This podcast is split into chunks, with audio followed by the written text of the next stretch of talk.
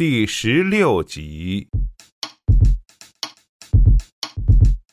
就在这个晚上，在一九六五年八月的一个星期二的晚上，罗伯特·金凯目不转睛地盯着弗朗西斯卡·约翰逊，他也牢牢地看着他。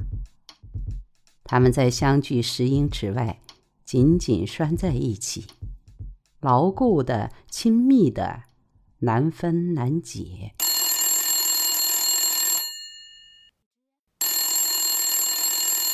电话铃响了，弗朗西斯卡还盯着他看。第一声没有挪动脚步，第二声也没有。在第二声响过、第三声尚没有响起之前的长时间寂静之中，金凯深深的吸了一口气，低下头去看他的相机带。于是他才能挪步穿过厨房，拿起正好挂在他椅子背后墙上的电话。约翰逊家，嗨，马姐，啊，是的，我很好。星期四晚上。他算了一下，他说他要待一星期，他是昨天才到的，今天刚刚星期二，这回说谎的决心很容易下。他站在通向游廊的门口，手里拿着电话。金凯坐在他能摸得到的地方，背对着他。他右手伸过去，随便的搭在他的肩膀上。这是有些妇人对他们在意的男人常有的姿态。仅仅不到二十四小时，罗伯特·金凯已经成了他在意的人。哦，妈姐，我那天没空，我要到德梅因区采购。我压下了好多事儿没做呢，这是好机会。你知道，理查德和孩子们正好出门去了。他的手轻轻的在他身上，他能感觉出他领子后面从脖子到肩膀的肌肉。他望着他梳着整齐的分头的灰发，看他怎样披到领子上。玛吉还在叨叨：“啊，是的，理查德刚来过电话。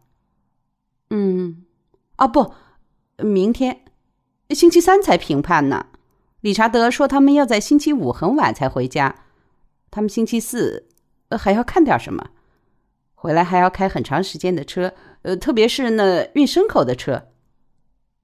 嗯，啊不，橄榄球赛还要再过一个星期之后才开始呢。嗯，呃，一星期啊，至少迈克是这样说的。他意识到隔着衬衫，他的身体有多热。”这股热气进入他的手，传到他的胳膊，然后散到全身，任意流动，到处通行无阻。他也的确丝毫没有想加以控制。金凯端坐在那里一动不动，不愿意做出任何足以引起玛吉怀疑的声响。弗朗西斯卡理解这一点。哦，是的，嗯，是有个人在问路。他猜一定是弗洛埃德·克拉克一回家就告诉他妻子，昨天路过约翰逊家时，看见场院里停着一辆绿色的小卡车。是个摄影记者吗？呃，我不知道，我没注意，可能是吧。现在谎话来的越来越容易了。嗯，他是在找罗斯曼桥。是吗？啊，给那些古旧的桥拍照。嗯，哦，那好，呃，这不碍事。嬉皮士，弗朗西斯卡咯咯笑了起来，看着金凯的头慢慢来回摇着。嗯，我不太知道嬉皮士是什么样的。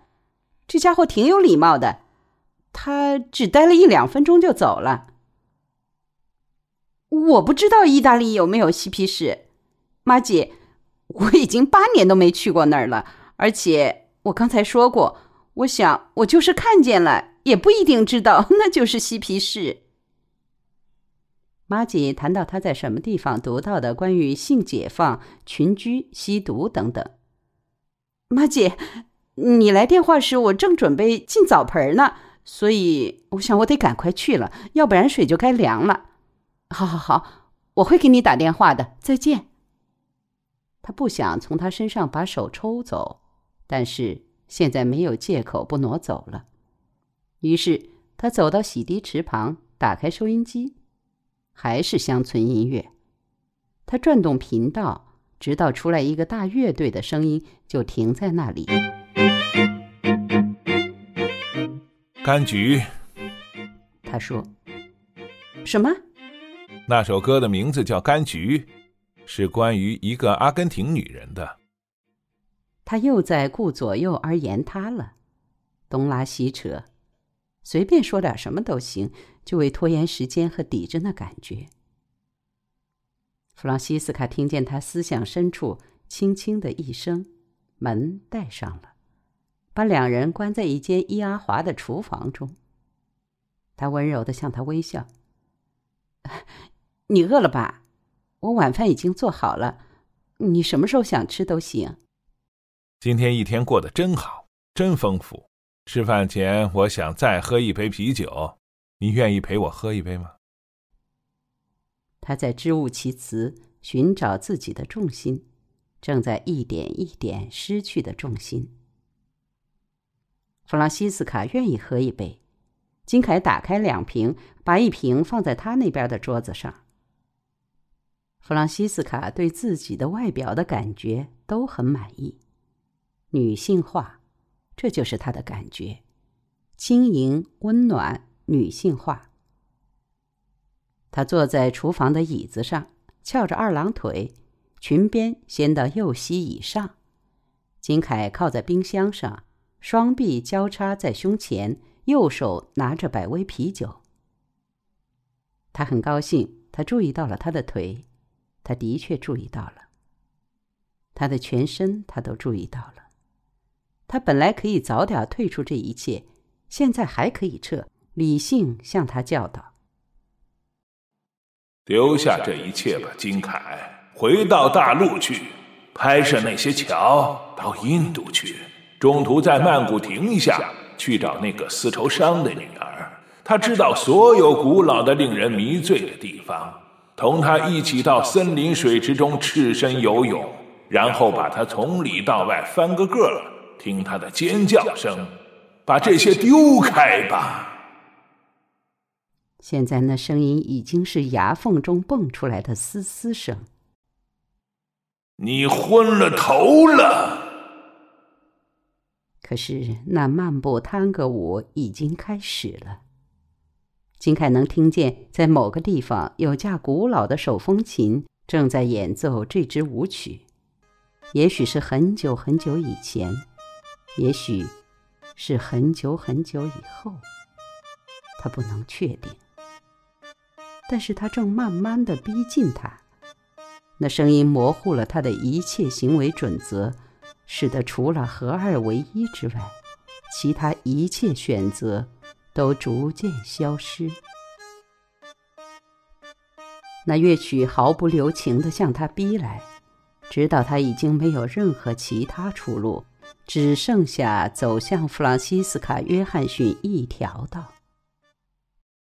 如果你愿意，我们可以跳舞。这音乐跳舞挺不错的。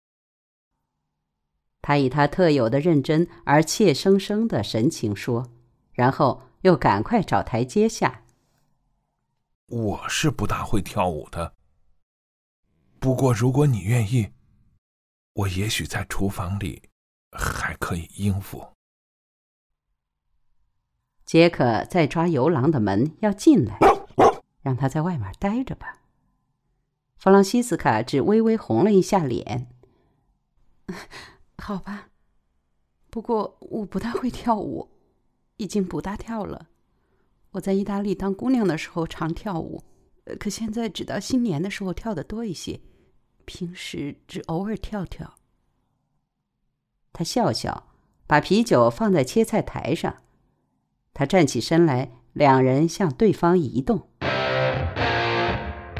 这里是芝加哥 WGN 电台，现在是各位的星期二夜间舞会节目时间。那男中音播音员报告说：“广告之后，我们继续。”他俩都笑了。电话广告，总有东西不断的把现实插到他们中间，他们对此心照不宣。不过金凯已经伸出手来，不管怎样，已经把他的右手握在了他的左手之中。他轻松的靠在切菜台上，双腿交叉站着，右怀在上。弗朗西斯卡在他身旁，靠在洗涤池边。